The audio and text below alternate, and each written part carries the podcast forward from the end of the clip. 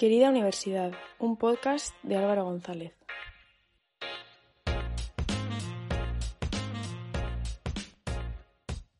Querida Universidad, hoy te presento a Saúl, a Saúl Sánchez. Cuando pensé en grabar el grado en nutrición humana y dietética, la verdad es que no encontraba profesionales, seguramente no estoy nada puesto en el tema. Pero eh, no sé cómo ni cuándo Saúl apareció en mi vida. ha sonado muy romántico, pero es así. Me apareció una publicación en LinkedIn en la que él anunciaba su podcast y, le eché un, vistazo, más que un vistazo, una oída, y, y, me gustó mucho, me gustó mucho cómo se expresaba, cómo, cómo nos contaba, cosas que, que realmente son necesarias saber en nuestro día a día. Y es por eso que decidí contactar con él y la verdad es que Saúl se, se prestó diríamos que a ciegas casi, porque creo que ni le llegué a enviar un link eh, en el que le mostraba cómo era el podcast. Y la verdad es que hemos hablado sobre muchísimas cosas y todas súper interesantes. La primera de todas, las dudas que puede acarrear el elegir una carrera. Y, más que el elegirla, acertar en ella. Y es verdad que, que Saúl me, me, contaba que cuando se decidió soñaba hacer cosas que, que luego ha podido lograr. Ya que, bueno, aparte de dedicarse a la, a la nutrición clínica, se dedica a su pasión, que es el deporte, enfocado desde la nutrición. Y la verdad es que ni más ni menos que en el Deportivo de La Coruña, siendo el primer nutricionista de la historia del club y todavía sigue siendo el, primero y el último. Que me imagino que eso será, pues, creo que cuanto menos una buena noticia, tanto para el deportivo como para nosotros. Y hablamos sobre, sobre muchas cosas, sobre pilares fundamentales de, de la nutrición, como he dicho antes, creo que la educación nutricional, tal y como nos dice Saúl en, los jóvenes, no, no está para nada lograda, podría ser la palabra. Así que, sin más dilación, os dejo con, con este episodio, el cual creo que dentro de los tres pilares que, Saúl me dijo sobre, sobre la nutrición y, el buen funcionamiento del cuerpo humano, que estaban el, el descanso, la alimentación y el deporte, creo que hoy cumplo dos. Y, la verdad es que no he descansado nada, pero quería dejaros el, el podcast subido. Así que sin más dilación, os dejo con el episodio número 37, hablando del grado en nutrición humana y dietética con Saúl Sánchez. Que lo disfrutéis. Saúl, ¿qué tal? ¿Cómo, cómo estás? Muy bien, muchas gracias por invitarme. Nada, eh, lo que te decía antes, gracias a ti, porque, porque bueno, la gente yo creo que de primera dice, ah, bueno, vale, tal, un podcast está de moda, está bien, me, me presento aquí me, y charlo un rato, pero bueno, al fin y al cabo no nos conocíamos de nada, entonces, quieras o no, ahí estaba como ese, ese ápice de, de duda, ¿sabes? Sí, bueno, pero al fin y al cabo, bueno, todos los que estamos en esta comunidad hacemos podcast o realmente, bueno, ahora con el tema de las redes sociales es mucha la interacción también que tienes con gente que no conoces en persona y al fin y al cabo acabas creando ciertos lazos y siempre compartes información que yo creo que es de interés habitualmente. Sí, además lo comparto perfectamente porque mira, hace poco estaba, estaba hablando con un amigo sobre, sobre un documental que había visto de Paco de Lucía. Y claro, y ahora mismo es como, bueno, ¿qué tiene que ver Paco Lucía con todo esto? Pero es porque decía, bueno, Claro, a la gente, a los guitarristas antes los conocían porque iba a un bar y tenías la casualidad de que ese chico tocaba allí, te gustaba cómo tocaba, tenías un contacto y de pronto eh, acababas llevándotelo a cualquier local que tú tenías y, y, bueno, y así es como se conocía la gente en el boca a boca. Y hoy en día ese boca a boca son las redes sociales y cómo te mueves en ellas. Y al fin y al cabo, pues nosotros que nos conocimos por LinkedIn, quieras no, es como ese boca a boca que había antes, pero hoy en día diríamos que es como pantalla a pantalla, ¿sabes? Sí, lo bueno es que también como hay distintos tipos de redes sociales, pues eh, unas están más orientadas a un tipo de perfil de personas, otro distinto, entonces también si segmentas un poco teniendo en cuenta el tipo de gente que te puedes encontrar, pues eh, puedes crear ciertos lazos de interés. Y por ejemplo a mí LinkedIn me gusta porque es una red donde conoces profesionales, ya está un poco enfocada a un cierto nivel de formación y realmente te encuentras perfiles que pueden ser muy interesantes y con los que siempre acabas, si, si puedes interactuar con ellos, siempre acabas sacando algo productivo. Twitter también lo uso bastante, entonces bueno, cada una tiene como su pequeño nicho y, de todas puedes sacar gente o conocidos o contactos o algo interesante que acaba prosperando. Claro, yo creo sobre todo que con el tema de contactos es el de, el de LinkedIn, ¿no? Que es como no sé, yo Twitter, yo Twitter lo veo más como la barra del bar, ¿sabes? Y, y a lo mejor el, el tema de, de, LinkedIn sí que veo como eso, que dices, oye, pues a lo mejor estoy creando este contacto que, oye, no sé qué me puede deparar luego o qué me puede aportar a mí también esa persona. Sí, está claro. En Twitter hay de todo, yo creo. También hay mucho, hay mucho contenido barra de bar, como tú dices, y luego hay mucho experto que también se dedica a divulgación. Yo, por ejemplo, lo uso para compartir estudios, análisis científicos y tal. Y bueno, también es un poco el, perfil que tú generes y, luego la comunidad que haya en torno. Pero está claro que LinkedIn ya es un, lugar donde la gente pues pone su currículum, pone lo que ha conseguido, a qué se dedica, entonces ya estás un poco focalizado en eso. Tienes ofertas de empleo. Entonces, bueno, la gente está un poco más centrada. Digamos que no te encuentras encuentras tanto a la persona que va, bueno, a comentar algún tema sin tampoco demasiado conocimiento y ya la gente tiene una idea de por qué está ahí, ¿no? Entonces eso sí que es un buen punto de partida. Yo creo que LinkedIn es como la formalidad, ¿no? Como el día que vas a comer con tu suegra por primera vez y, y vas formalito, ¿sabes? Es como, bueno, tal, eh, pues soy así, entonces como más, es más tranquilito. Y, oye, hablando de, lo que decías del currículum y tal, em, nosotros realmente estamos grabando porque, porque bueno, tú estudiaste eh, dietética y nutrición, ¿no? Correcto, sí, en Lugo. En Lugo lo estudiaste. Y, siempre hago una primera pregunta, que, que sí, ¿recuerdas tu, tu, primer día de universidad? No sé si, si lo recuerdas. Pues sí, sí, lo recuerdo y, parece que no, pero ya queda algo lejano, pero sí.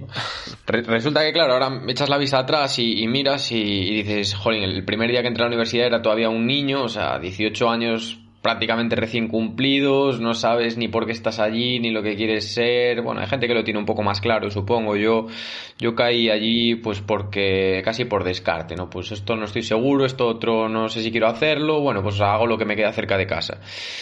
Y aunque sí que, sí que es cierto que me gustaba y tal, siempre, bueno, el primer día es un poco extraño, no, no, no hay nada claro. Incluso te diría que los primeros años de carrera tampoco hay nada claro y luego ya poco a poco te vas centrando y, y hasta hoy. Pero vamos, que ya ha llovido desde entonces yo me imagino, bueno, no es tan lejano, porque yo cuando estuve bicheando, eh, vi que empezaste en 2012 o así, ¿no? Que empezaste en la universidad. Y bueno, realmente en esa época, porque yo creo que ahora todo el tema de la nutrición sí que es mucho más visible, ¿no? Y a lo mejor con el tema de lo que hemos hablado antes de las redes sociales se ve mucho más, pero a lo mejor en aquella, te iba a decir en aquella época, y no somos tan mayores, en, en, en 2012 así, a lo mejor no era algo tan común, ¿no? El que la gente se el interés por la salud realmente en ese ámbito, porque bueno, todo el mundo quiere tomarse un ibuprofeno cuando le duele la cabeza, pero no todo el mundo eh, quiere a veces tomar los alimentos que, debe para rendir mejor, ¿no? Por poner un, un, ejemplo, no sé, ¿por qué te llamó la atención la carrera? A lo mejor fue descarte, no, no lo sé tampoco. Pues realmente, a ver, yo siempre fui un apasionado del deporte. Siempre hice deporte desde niño, empecé jugando a fútbol, luego más tarde cambié, empecé a hacer artes, artes marciales y tal. Entonces, como siempre me, me, apasionó mucho ese mundo y siempre estuve muy ligado, eh, siempre tuve interés pues por leer cosas relacionadas con el deporte, por aprender, nutrición y demás, ¿no? Entonces ya, ya había ese gusanillo detrás y yo ya tenía ciertos conocimientos en base, bueno, a lecturas y a, y a intereses personales.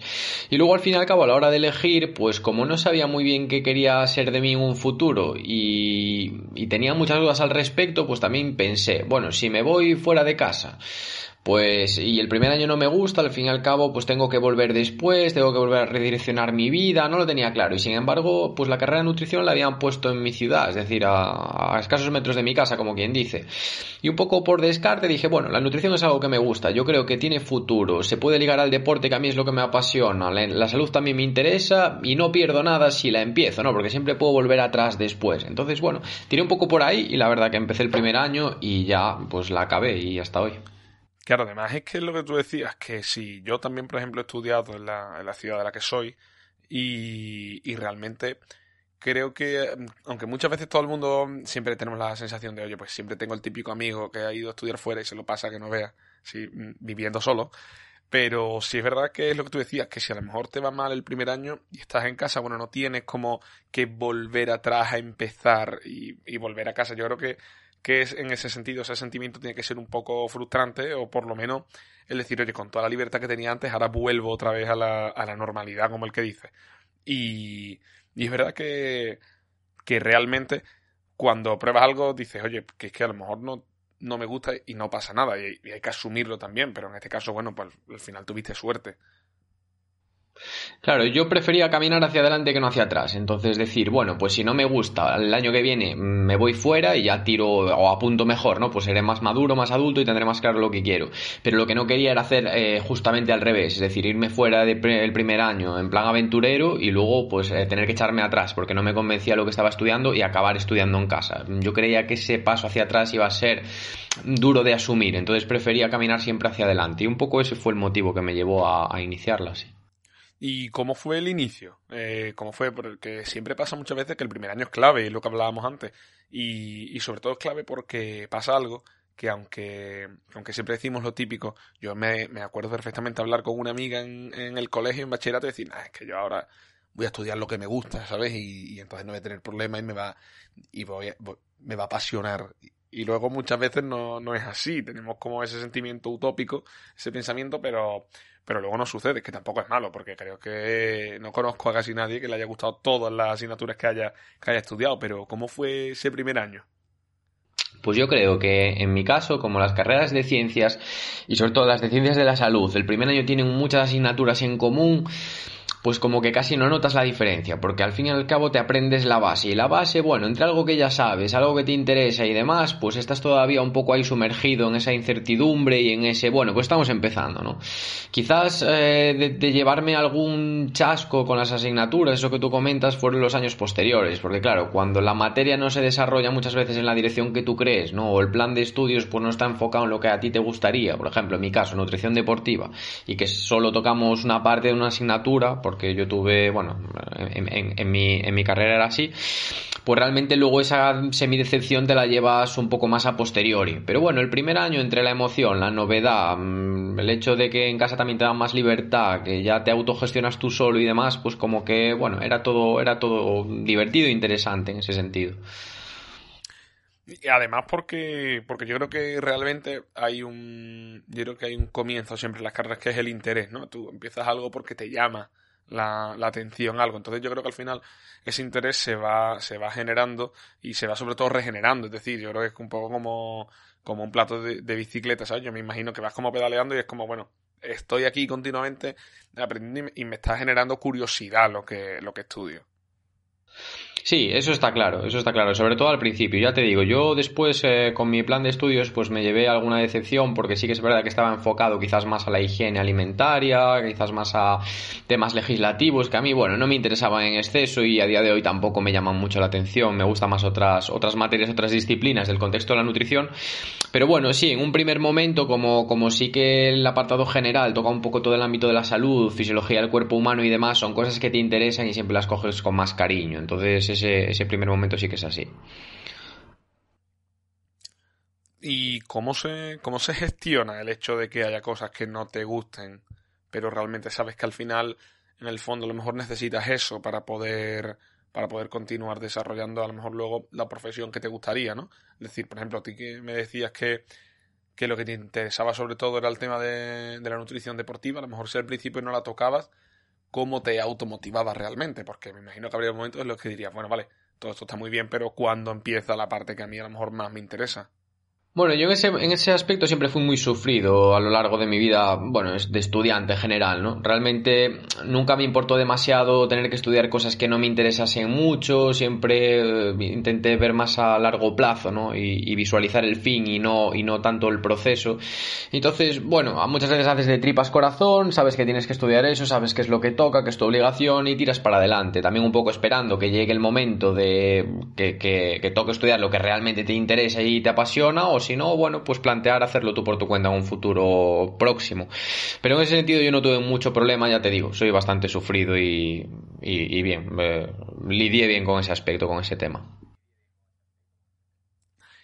Y, y, oye, ¿cómo se fue desarrollando la carrera? Porque eso, ¿sabes qué pasa? Siempre lo hablo mucho, que al final ya parece que soy hasta experto en, carrera, porque como hablo con tanta gente, siempre pasa lo mismo que hay como...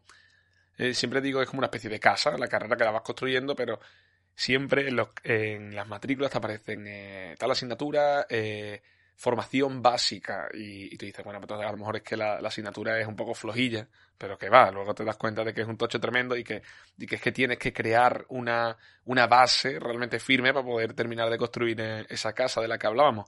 Y, además me lo decías tú, que, que, no es solo el primer año, sino que realmente los dos, tres primeros años de las carreras son un poco complicados por eso, porque, porque son a lo mejor como muchas veces pasa que dices, bueno, tengo realmente tostones, ¿no? Con, los que, con los que lidiar, pero es que al fin y al cabo eso es lo que va a crear la base de todo lo que voy a ir estudiando. Sí, de hecho, realmente yo en un primer momento, claro, eh, ves todo eso y al principio resulta un poco frustrante porque es decir, jolín, tengo este temario tan amplio que quizás no es exactamente lo que a mí me interesa y demás, pero viéndolo a día de hoy quizás hubiese echado en falta eh, profundizar más en esos conocimientos o en esos aspectos que quizás son parte de pues, la nutrición general, de la fisiología del cuerpo humano y tal, porque después si tú afianzas los cimientos de una casa, poner los ladrillos es muy sencillo, entonces luego entender por qué tal eh, nutriente funciona de esta manera o de la otra, cuando tú tienes claros los procesos fisiológicos, pues se asienta mucho mejor ese conocimiento. Y sin embargo, si falla la base, luego te resulta más difícil años después, pues establecer relaciones, entender conceptos y sobre todo cuando hablamos de cuerpo humano, que es una máquina casi perfecta en este sentido, ¿no? Entonces sí que es verdad que en un primer momento puede parecer un poco frustrante y luego cuando pasan los años lo echas de menos. ¿eh? Dime, dime. No, digo que nada, eso, que, al principio resulta un poco frustrante y luego cuando van pasando los años lo, echas de menos haber profundizado más en ese, en ese aspecto, en ese tema.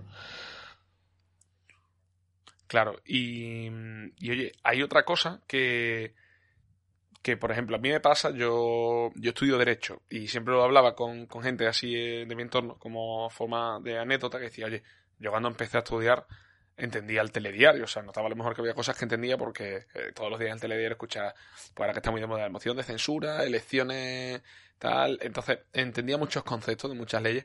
No sé si tú podías, por ejemplo, el, o cómo tú gestionabas eso, el decir, oye, pues voy conociendo cosas de cómo funcionan este tipo de, alimentos para, como tú decías, para el cuerpo humano, o cómo son estos, no sé, lo ibas gestionando en ese momento, ibas como, porque al final no estás, no estás trasteando, no estás haciendo una casa de pájaros, o sea, es tu cuerpo, entonces, realmente cómo, cómo hacías, lo que ibas, lo que ibas aprendiendo más o menos, te lo ibas, te lo ibas como auto, no sé, te iba, te iba a decir incluso autoalimentándote a ti mismo, o cómo. Sí, sí, sí. Yo los conocimientos que he ido adquiriendo siempre, siempre los he intentado implementar en mis rutinas. Lo que pasa que en mi carrera sucedió algo bastante curioso, que es que eh, cuando yo empecé a estudiar era relativamente nueva. Yo de hecho fui de la tercera promoción. Entonces también tuve muchos docentes que ninguno de ellos eran dietista nutricionista o era profesional del sector. Entonces mm, quizás no eran capaces de transmitirnos ese enfoque tan práctico que sí estaba sucediendo en otras universidades donde la carrera en cuestión llevaba años en funcionamiento. Entonces en muchas asignaturas sí que es verdad que yo tenía la sensación de que realmente lo que nos comentaban iba un poco por detrás de lo que tú, si tenías un poco de interés por la nutrición, eras capaz de ir investigando o de ir, eh, bueno, sacando conclusiones por tu cuenta. Sí que es verdad, bueno, que hay ciertos conceptos, obviamente, que siempre aprendes y siempre sacas en limpio y luego puedes implementar, pero muchos de los recursos que yo llevaba en el día a día en mi alimentación, suplementación y demás, eran cosas que ya venían arraigadas un poco de antes por ese interés que yo ya tenía, ¿no? Por tema salud, eh, tema deportivo y tal, y que ya había gestionado y, tenía esos hábitos bien marcados. Entonces sí que es verdad que ahí quizás me faltó haber tenido un referente como profesor que haya sido pues también del, gremio de la profesión y que fuese mucho por delante de los alumnos en ese sentido y fuese capaz de darnos pues estrategias claves o una vuelta de tuerca o hacernos mirar las cosas desde, desde otra óptica, ¿no? Claro, porque es que lo que tú decías de los profesores es súper interesante porque es verdad que, que, hay muchas veces que que tus profesores son los, que te, te inspiran por de alguna forma, ¿no? Decir, oye, pues mira, pues me parece interesante cómo enfoca este profesor que tiene esta labor aparte, ¿sabes? Que tiene un trabajo aparte de este en el que, pues él, por ejemplo, eso es, nutricionista y puede enfocarlo, pero a lo mejor si te da clase un, un biólogo sobre biología, ¿no? Al fin y al cabo se está se está ciñendo al, al temario que tiene y no sabe extrapolártelo al mundo al mundo real con respecto a lo que tú quieres ser a lo mejor, ¿no? Claro, a mí eso me pasó mucho. Yo tuve mucho, muchos profesores que eran o tecnólogos de los alimentos, que ya están más especializados en su campo, o que eran veterinarios, o algún médico, incluso biólogos, etcétera, etcétera. Entonces sí que es verdad que eché en falta esa referencia. Sí tuve un profesor que era muy bueno y que estaba un poco más metido en el mundo de la nutrición, pero bueno, solo tuve la suerte de recibir clases de él en una optativa, ¿no? Porque bueno, manejaba mm, asignaturas más pequeñas y sobre todo se focalizaba en, otra carrera de ingeniería de, de procesos industriales que había en mi misma facultad facultad. Y sí que es verdad que ese, ese profesor, bueno, fue muy, muy referente para mí, ¿no? Marcó un poco también un, mi, mi, mi, capacidad escéptica y un poco cómo veía yo el tema de la nutrición y las referencias que tenía. Supuso un antes y un después, pero bueno, me tocó ya en el último año, un cuarto de carrera, y quizás llegó un poco tarde. Eché, eché en falta, pues eso, un, un profesor que nos impartiese más asignaturas y que sí pudiese actuar un poco como referente dentro del mundo, guiarnos un poco también en ese sentido, ¿no? Y, y, oye, hablábamos, no sé si a lo mejor está siendo todo como un poco negativo por la pena de no haber tenido este tipo de cosas, pero si es verdad que te iba a preguntar cuándo, cuándo te das cuenta tú de que, de que te gusta lo que, lo que estabas haciendo. Porque me imagino que, que habría un momento en el que dirías, oye, pues a lo mejor sí que buscaba este tipo de cosas que también se dan con el, con el paso de los años, por eso, porque pues vas teniendo optativas, más, vas a poder elegir más o menos el camino que, que quieres llevar dentro de la carrera. No sé, ¿en qué momento más o menos viste que, que todo daba un poco de frutos? Sí, pues yo creo que más o menos en el Ecuador, ¿no? Cuando te empiezas a meter en una materia un poco más específica y también vas complementando con esos trabajos quizás que te dejan un poco más libre, ¿no? El, donde el tema lo escoges tú y entonces ya vas perfilando qué es lo que quieres, ya te vas conformando un poco tu propio perfil como, como profesional en el gremio y ahí es donde empiezas a sacarle realmente rendimiento, ¿no? Haces tus propios trabajos de investigación para conformar esos, eh, bueno, eso, esas ponencias que te piden en las propias clases, entonces ya generas más interés, vas introduciéndote en temas, vas con, eh, consiguiendo poco a poco conocimiento más específico y consigues esa pequeña evolución que después, claro, cuando sales al mercado laboral ya te das cuenta de que todavía puedes desarrollarla hasta el infinito, es decir, que, sabes mucho menos de lo que creías saber. Y yo creo que incluso, pues si, si el interés o el decir, vale, pues yo creo que esto tiene un futuro, fue en segundo de carrera, pues es cuando salí al mercado laboral y cuando empecé a coger experiencia, cuando dije, bien, pues esto realmente me interesa, quiero saber más, quiero desarrollarme, le puedo sacar partido, etcétera, Y oye, ¿qué tipo de optativas tenías? Porque, porque me imagino que al final, cuando me has dicho lo de las optativas, normalmente es como elegir más o menos una especie de ramas, ¿no? Y decir, oye, a lo mejor si me, si me enfoco un poquito más en, en esta rama dentro de la carrera, puedo, puedo sacarme más partido a mí mismo, ¿no? Sí, yo ahí no tuve una oferta muy amplia, por, también un poco eh, derivado de que eso, el, grado era nuevo en mi universidad, entonces eh, había ciertas limitaciones en ese sentido. Sí que tuve algunas eh, asignaturas del tipo aditivos alimentarios que podían ser interesantes, tuve esta que me dio el profesor que para mí fue un poco más referente, no me acuerdo del nombre exactamente, pero la temática era muy interesante porque nos enseñaba a analizar estudios y a ver cuándo realmente eran significativos, cuándo no, en qué nos teníamos que centrar, eso me pareció, bueno, realmente de, de mucha utilidad, ¿no?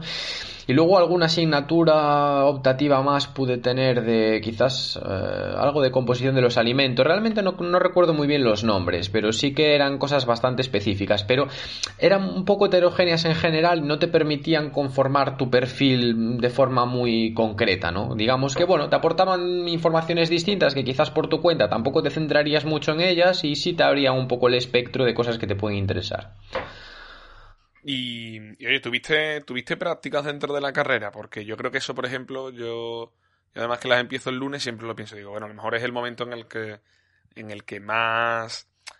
Yo creo que es un poco como lo que todo el mundo tiene ganas, ¿no? De, de ver cómo es en realidad lo que, lo que está estudiando, cómo, cómo lo puede enfocar en el futuro, porque al fin y al cabo yo creo que es lo que más mmm, le importa a una persona que está dentro de una carrera. Es decir, oye, vale, todo esto lo he aprendido, ahora voy a hacer práctica, seguramente conozca cómo es el, el mundo laboral eh, un poco y muchas veces sea hasta la primera toma de contacto. Pues sí, de hecho, en mi carrera, el segundo cuatrimestre eh, de, cuarto del último año era todo de práctica, es decir, la jornada la hacías todo en un centro, un hospital, bueno, cogías un poco por, eh, por expediente, tenías muchas posibilidades eh, al, alrededor de toda Galicia, dentro de, dentro de las provincias, y entonces tú podías escoger cuál era la más llamativa para ti. Y en mi caso, yo realicé las prácticas en una asociación en Coruña de anorexia y bulimia, eh, donde estuve unos cinco meses realizando realmente. Y bueno, una experiencia muy distinta distinta que realmente no tiene nada que ver con lo que después fue mi actividad profesional, porque bueno, me dedico al mundo de la nutrición, pero deportiva y clínica sobre todo.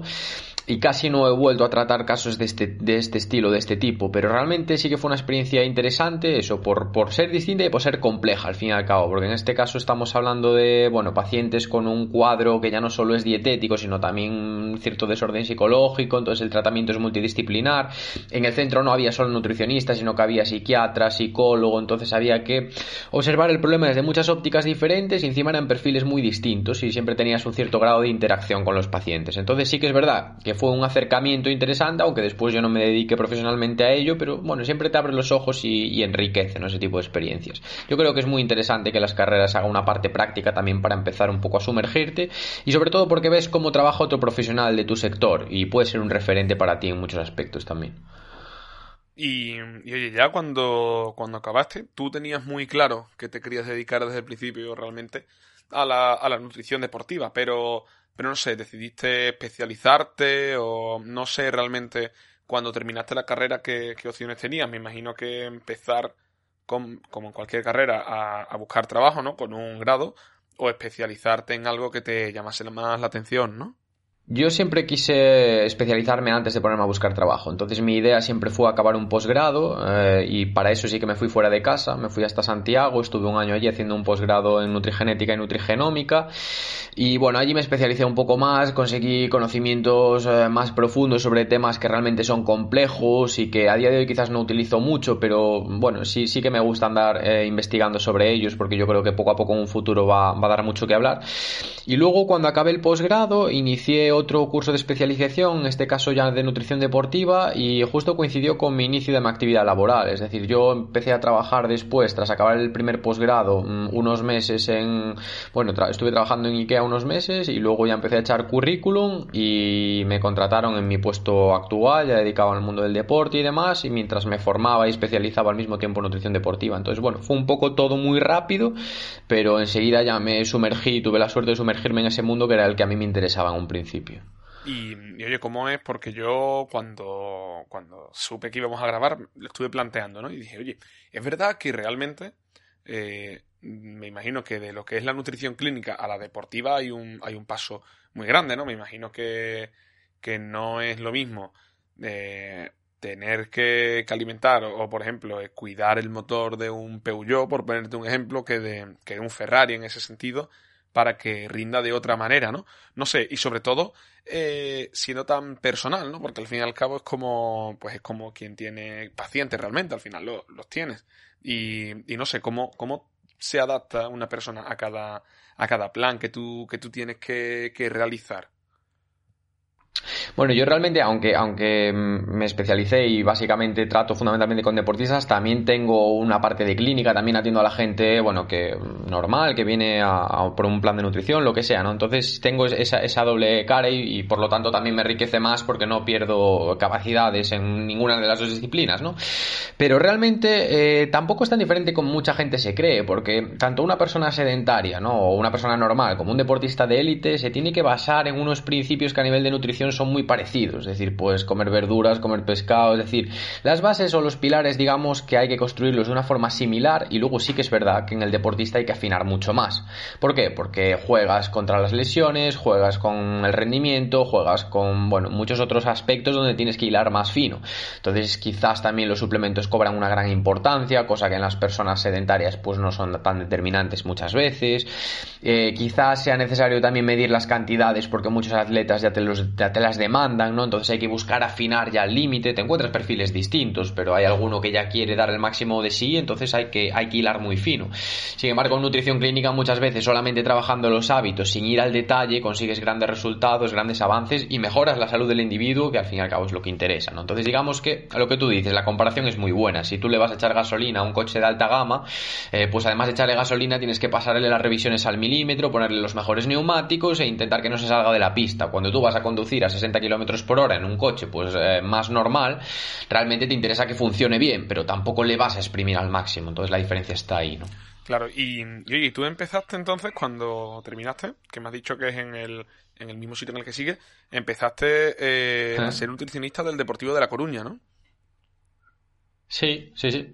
Sí, tuve la, la, la suerte. ¿Y, ¿Y, cómo, fue la, cómo fue la experiencia? Pues al principio muy extraña, porque claro, lo último que te esperas cuando, cuando eres recién graduado, cuando no tienes experiencia laboral, es entrar en un sitio donde te habrías imaginado llegar eh, ya cuando, cuando estás en la mitad de tu carrera profesional, ¿no? Ese estilo. Yo siempre bromeaba con mi madre en mi casa, bueno, yo algún día quizás sea nutricionista de un equipo de fútbol profesional, eh, igual del Deportivo La Coruña, y claro, pues dices esto con 18 o 20 años y en tu casa se ríen de ti, obviamente, piensan que eso no va a ser verdad.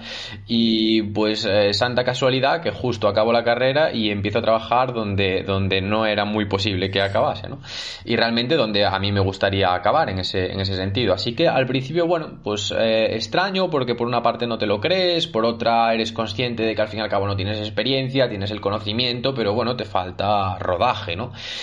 Y bueno, los primeros meses ya te digo, coger experiencia, todo muy rápido, también algunas equivocaciones, otras cosas que haces bien, pero bueno, tienes que, tienes que aprender a marchas forzadas, porque en este tipo de, de experiencias tampoco se deja mucho pie a, a ralentizar los procesos, ¿no? Entonces tiene que ser todo rápido, tienes que adaptarte a lo que hay, al entorno. Encima tuve la, la, situación de entrar en un club profesional de fútbol donde no existía el servicio de nutrición, donde yo fui el primero en implantarlo. Entonces, bueno, hay que organizarlo, hay también que luchar contra viejos estigmas de la nutrición sirve, la nutrición no sirve. Entonces, bueno, digamos que los, los inicios fueron difíciles, no te voy a decir que no, pero bueno, lo conseguí sobrellevar bastante bien y yo creo que enseguida se encarriló la situación y más o menos menos pues fructificó y hasta hoy. Claro, porque mm, además me imagino, eso te lo, te iba a preguntar además el hecho de, claro, que además me lo has dicho, que eras el, como el, primer nutricionista que, que había en el, en el equipo, eso cómo se, eso se debe, porque realmente, claro, eh, a lo mejor eh, siempre las típicas comparaciones, ¿no? De bueno, pues de qué habría sido de tal jugador si se hubiese cuidado, por ponerte un ejemplo. Claro, eh, llegas a un momento en el que dices, bueno, es que a lo mejor los jugadores se, se cuidaban, pero dentro de lo que todos conocemos como cultura general, que muchas veces está equivocada, ¿no? Como, no sé, por poner un ejemplo, decir, bueno, pues no voy a cenar arroz porque porque son hidratos de carbono. Mm, no sé, me imagino que habría muchas cosas con las que tendrías que luchar de, de primeras y, y con algo con la nutrición, como que estaba emergiendo, pero no estaba tan en alza como ahora. A lo mejor eras un poco como un, un loco para ellos, ¿no? Sí, en ese sentido tuve la suerte de, que cuando yo entré realmente en el resto de equipos profesionales de fútbol la figura del nutricionista ya existía. Entonces yo me topé con una gran cantidad de jugadores que estaban acostumbrados a trabajar con ese perfil. Entonces no eran desconocidos del sector propiamente. Pues como todo, te encuentras gente más implicada con la nutrición y gente menos implicada, pero eso te lo encuentras en un equipo de fútbol o en una consulta clínica en cualquier parte de tu vida. Entonces sí que es verdad que había gente que tenía más conocimientos y que te exigía también a ti más, es decir, pues eh, dame recursos para esto, o qué cantidad de esto te tengo que comer, o ponme los gramos porque yo quiero llegar a tanto de vitamina D o C, por ejemplo, ¿no? Y luego te encuentras otros perfiles más descuidados donde el objetivo no es que coman tantos gramos de algo, sino hacer educación nutricional, que yo creo que es un poco también en lo que se basa mi función a día de hoy, ¿no? Yo apuesto mucho por la nutrición, la educación nutricional en general y no tanto muchas veces por medir eh, los detalles o las cantidades, porque lo, volvemos a lo de antes, si fallan las bases, pues realmente todos los ladrillos que pongo van a tener el peligro de derrumbarse. Entonces me gusta que los pilares sean muy claros, pues a nivel de consumir carbohidratos antes después de los partidos, con las proteínas tres cuartos de lo mismo, qué alimentos debo de evitar, eh, no comer con refrescos, cosas muy básicas que en alguna vez me he encontrado gente pues que no lo tenía tan claro y que realmente me parece eh, primordial, ¿no? Entonces, en ese sentido sí que yo tuve la suerte de que me crucé siempre con gente que más o menos tenía los conceptos bastante bien asentados, ¿no? Con sus particularidades y tal, pero eh, me considero muy afortunado y fruto de ello eso era que, en muchos otros equipos o en muchos otros sectores pues ya existía mi figura, aunque en el mío eh, fui yo el primero. Claro, y además me hablabas de educación nutricional y es algo que realmente yo, por ejemplo, siempre, siempre recuerdo de pequeño.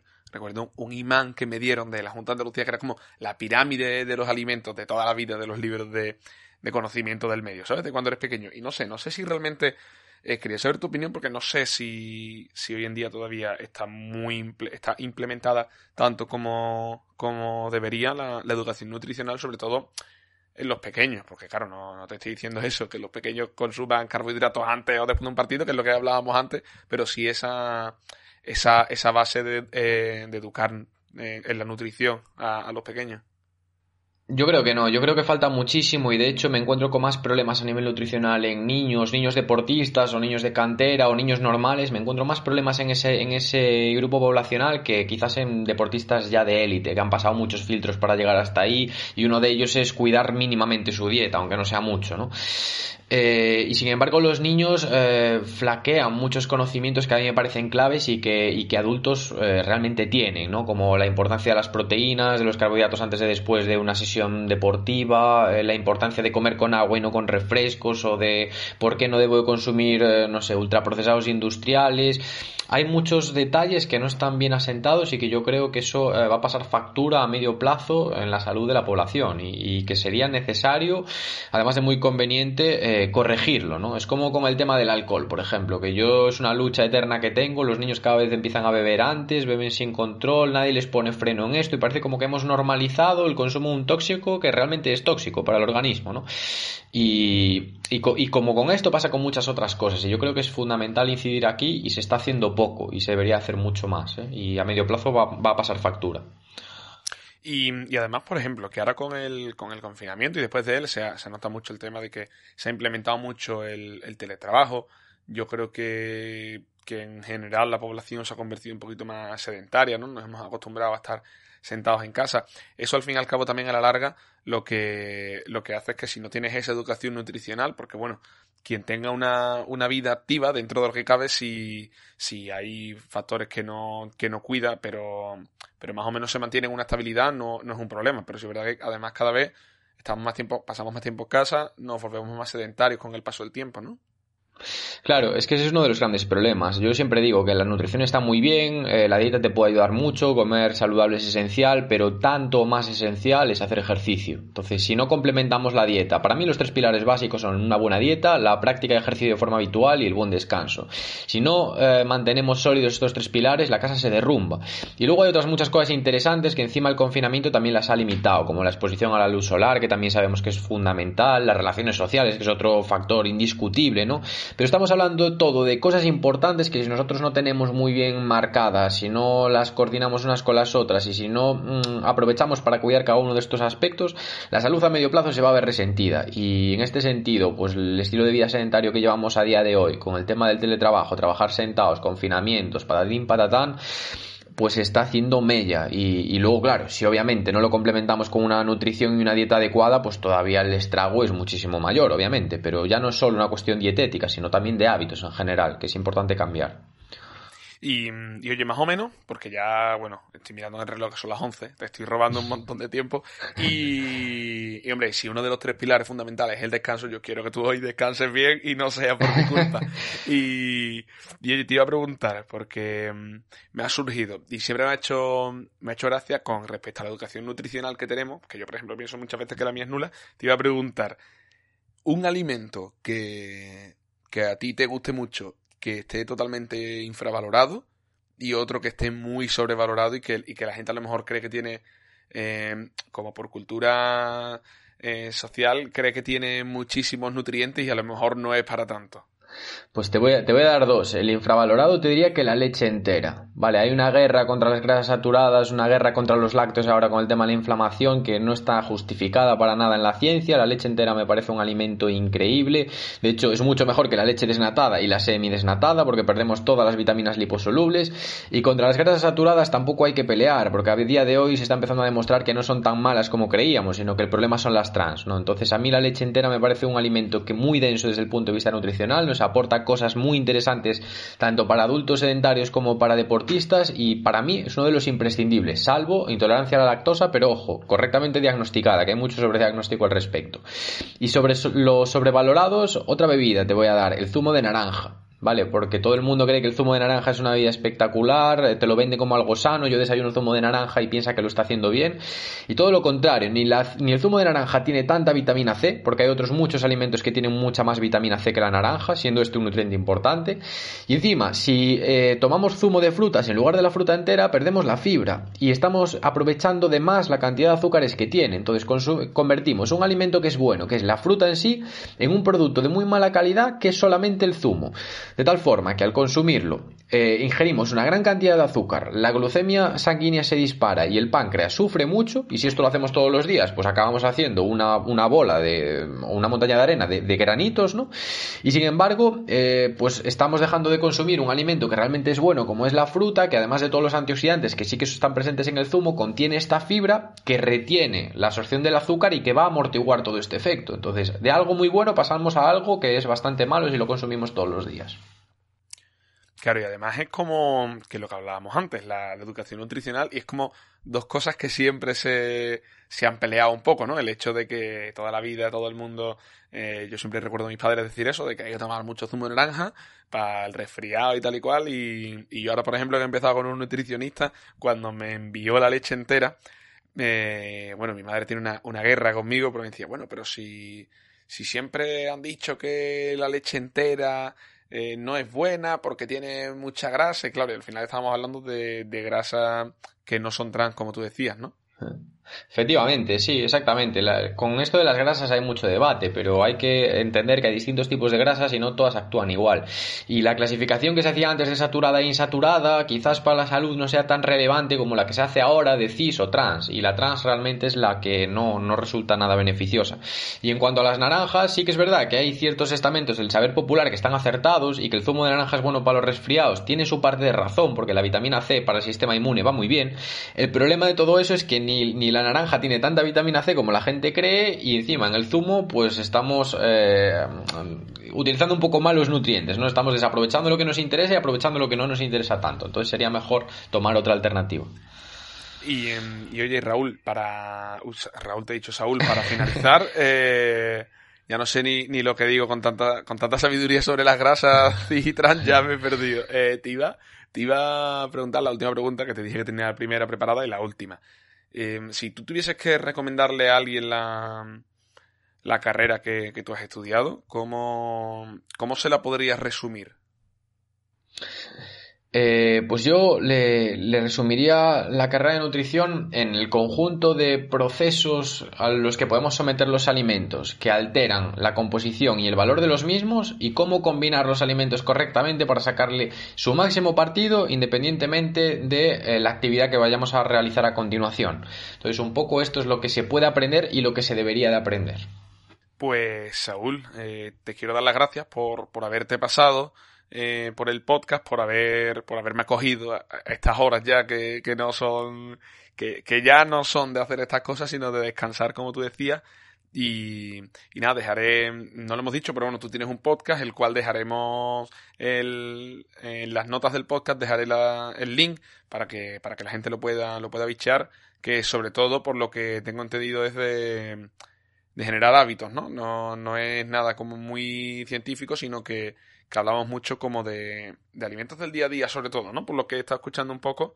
Sí, eh, bueno, tampoco me voy a cerrar exactamente solo en un tema, pero sí va un poco por ahí. Mi idea es eh, siempre mm, transmitir educación nutricional, eh, apoyarme pues eso, en hábitos saludables, en recomendaciones prácticas, pero en mi podcast también me gustaría dejar un poco la puerta abierta a una cierta capacidad de divulgación, ¿no? Aunque sea adaptada al público general y que lo pueda entender casi todo el mundo, acercar también a la gente a la ciencia, que me parece bastante importante. Ese es un poco mi objetivo. Pues, Saúl, ya de verdad, no, no te robo más tiempo eh, te doy te doy las gracias. Y claro te normalmente le suelo decir a los invitados que no conozco que bueno que, el día que los vea los invitaré a una cerveza pero en tu caso no pienso invitarte ni a cerveza ni a zumo de naranja. Tomaremos un vaso de leche entera los dos juntos brindaremos y, listo. Y no y no podremos tomar nada mejor seguro. Eso sería fantástico. Yo eh, acepto la invitación encantado. Pues Saúl un abrazo. Muchas gracias. Otro abrazo y hasta aquí el episodio número 37 de Querida Universidad. Si te ha gustado, no dudes en seguirnos en Spotify, en cualquiera de tus plataformas habituales de podcast. Si quieres estar al tanto del contenido adicional, nos puedes seguir en Instagram, tanto en arroba Álvaro G. Cervera como en arroba querida universidad. Por último, te quería recordar que tenemos disponibles los episodios para mecenas, en los que si te conviertes en suscriptor exclusivo del canal, colaborando con una cantidad mínima de 1,49, puedes escuchar contenido exclusivo, solo para vosotros, para los que participéis en, en este pequeño proyecto. No digo más. Nos vemos el martes que viene, nos vemos con más y mejor. Gracias por estar ahí.